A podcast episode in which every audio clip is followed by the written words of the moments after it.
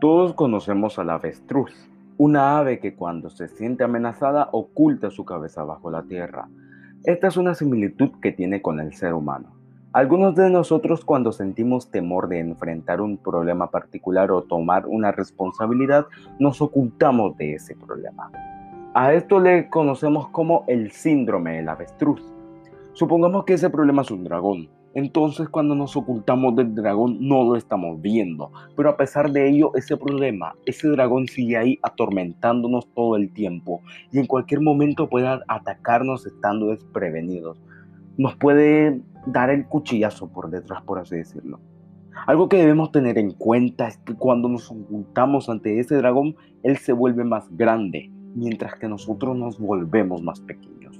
Por ejemplo, es más fácil detener a una persona que se burla o nos molesta por primera vez a una persona que lleva toda la vida haciéndolo. Si un familiar o algún conocido nuestro nos atormenta y nosotros no hacemos nada, esa persona crece y nosotros nos hacemos más pequeños. Nuestro abusador comienza a fortalecer la idea de que tiene derecho a atormentarnos y que cada vez que lo haga no tendrá ninguna consecuencia. Pero esto no es lo peor. Nosotros, al no querer dar la cara y enfrentar a nuestro abusador, obtenemos una peor imagen de nosotros mismos. Nos empezamos a preguntar, ¿cómo es posible que una rata infeliz sea capaz de permitir que abusen de él y no hacer nada? Soy, soy un asco, no sirvo para nada, no puedo ni defenderme a mí mismo.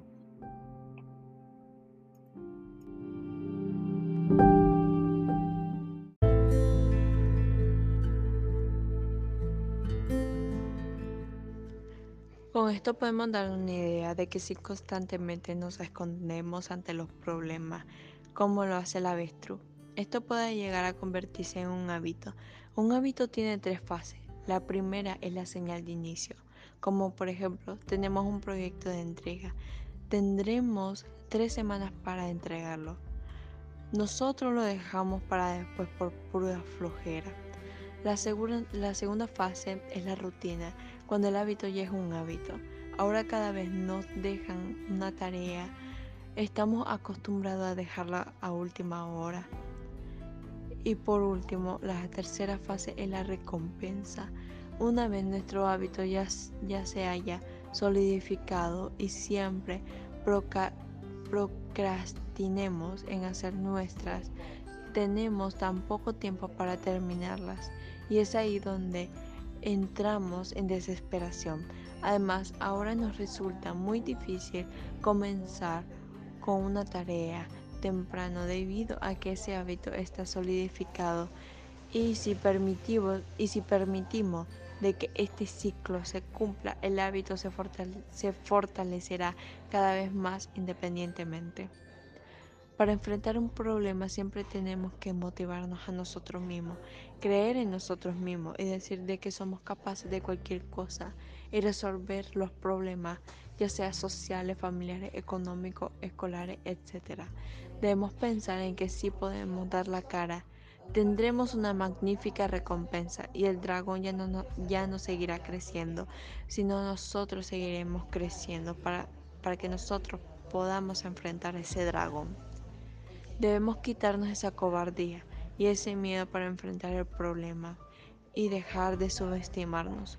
Una vez ya nos acostumbremos a dar la cara a los problemas, adquiriremos una mayor confianza en nosotros mismos.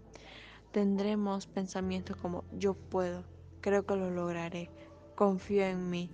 Tendremos una mejor imagen de nosotros mismos.